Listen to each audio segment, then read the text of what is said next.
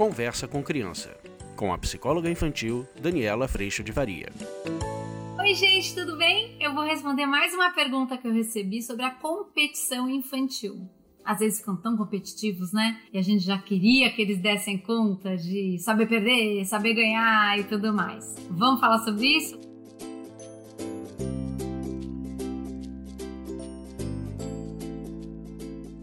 Às vezes a gente vai pensando, né? Nossa, ele precisa saber perder, ele precisa saber ganhar, ele precisa saber se comportar. E parece que isso vem, obviamente, de uma competitividade muito grande. A gente não pode deixar de falar nesse aspecto dos temperamentos. A gente também tem os temperamentos atuantes aí. Se a gente for parar para pensar num temperamento dominante, o lugar de valor para um temperamento dominante é o resultado. Por isso que para crianças que têm temperamento dominante, aquela frase do importante é brincar, ela não vale muito não, porque essa criança, na verdade, entende que o valor, o, o bom valor está no resultado da vitória. Mas obviamente que a gente precisa flexibilizar sim os temperamentos, porque senão a convivência dentro dessas oportunidades da vida podem ficar assim muito difíceis, muito desafiadoras para essa criança. Eu tenho trabalhado muito com famílias lá no curso online e aqui também no consultório a respeito do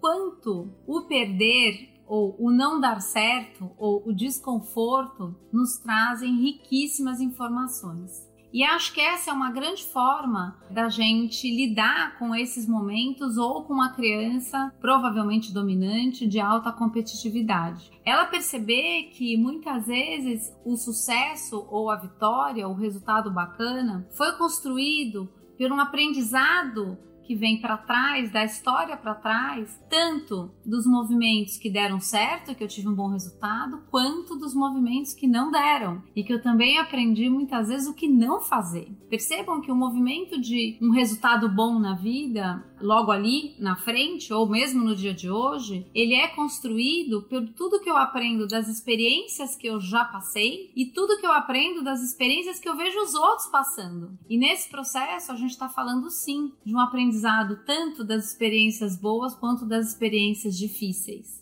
É aquele típico, né? Você foi lá um dia e viu alguém ou você mesmo botou um dedo na tomada e tomou choque. A hora que eu tomei choque com essa experiência, eu sei o que não fazer com uma tomada. Eu sei os cuidados que eu tenho com uma tomada. Esse processo de aprendizado, ele também existe na experiência dos jogos, das atividades esportivas e tudo mais. Eu aprender que eu tentar fazer tudo de uma vez ou eu tentar partir para ataque por exemplo, estou pensando num jogo, combate, por exemplo, que tem toda uma estratégia. Eu proteger minha bandeira desse jeito não foi bom, eu preciso protegê-la de outro jeito. Eu fazer isso de tal jeito, eu ataquei mais do que me protegi e no fim eu fiquei vulnerável. Então, toda essa oportunidade, eu estudei para a prova e eu fui super bem. O dia que eu não estudei, eu me dei mal. Percebe? O resultado, que muitas vezes pode gerar uma competitividade, ou eu posso não aceitar o resultado ruim, ele tem um valor, assim, incrível para o nosso processo de desenvolvimento.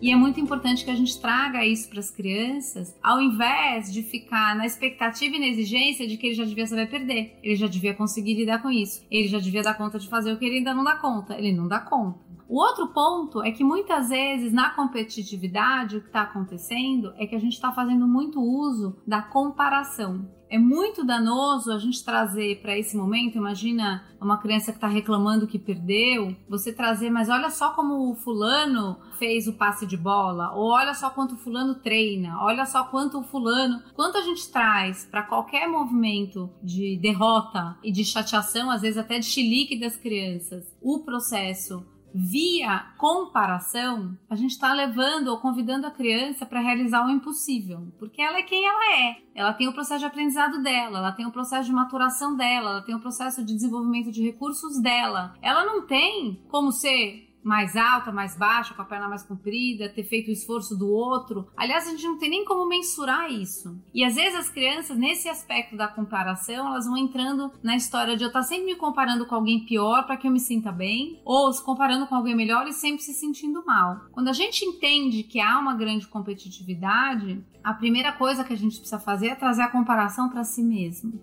Como? Olhando sim para trás, percebendo toda a evolução que sempre existe, percebendo e trazendo a criança para o convite à responsabilidade das suas ações, percebendo que no não eu aprendo, como no sim eu aprendo também, no não eu aprendo o que não fazer, no sim eu aprendo o que repetir, e eu vou aprendendo na vida, nessa caminhada que é viva, que é dinâmica, que é só hoje e que a gente tem sempre, sim, a possibilidade de aprender, de fazer o melhor possível, de cuidar do que sai de mim, de cuidar de dar o meu melhor, de não me livrar. Tudo isso a gente pode convidar a criança a perceber quando, dentro de uma competitividade, o que ela está, na verdade, nos dizendo é de que ela não gostaria de viver esse processo de falho. Ou, vivendo a falha, ela se percebe falha. Mas o ponto é, quando a gente traz a premissa de imperfeição e a gente percebe que somos falhos e que, na verdade, estamos aprendendo todo dia, a gente começa a poder acolher essa criança de um lugar de quem também vive isso e convidá-la à responsabilidade do que ela entrega, a responsabilidade do processo, a responsabilidade dela colocar o melhor que ela pode, sempre nas oportunidades que ela tem. E entender que o valor dela não está nesse resultado, o valor dela está na entrega que ela tem.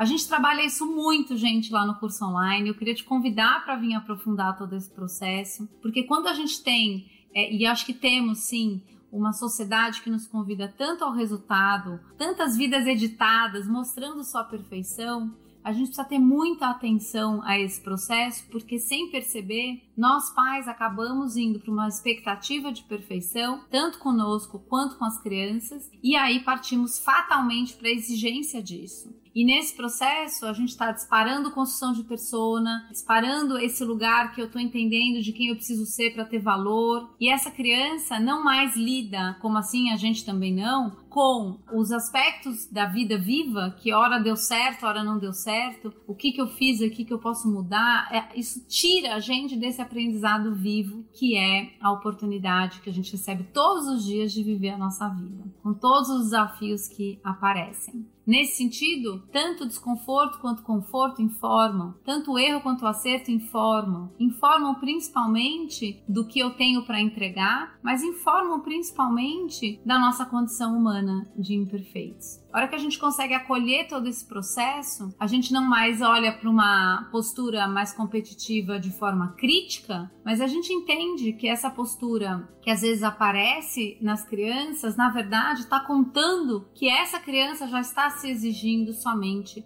os bons resultados, porque para ela, ela está identificada com esse bom resultado. E a hora que essa criança está identificada com isso, Percebam que na falha, no desconforto de perder no jogo, por exemplo, ou num jogo de futebol, seja lá o que for, essa criança identificada se percebe como o resultado que ela tem. Quando, na verdade, o resultado só nos traz a informação do que, que foi bacana, deu certo e do que, que eu posso ajustar para a próxima oportunidade que vai vir logo ali. Isso nos mantém livres é, de um espaço de acusação e isso nos mantém livres para aprender, mesmo de um lugar de imperfeição. E isso nos mantém num lugar de muito amor, porque na entrega do melhor possível eu entendo que é amor que eu estou colocando no mundo. E isso faz com que a responsabilidade apareça no coração dos nossos filhos, não a responsabilidade do resultado, mas a responsabilidade da entrega. Isso faz toda a diferença.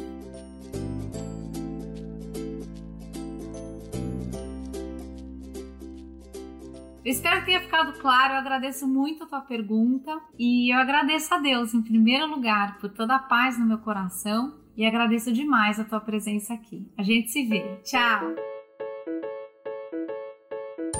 Você acabou de ouvir Conversa com Criança, com a psicóloga infantil Daniela Freixo de Faria. Mande seu e-mail para conversa@danielafaria.com.br.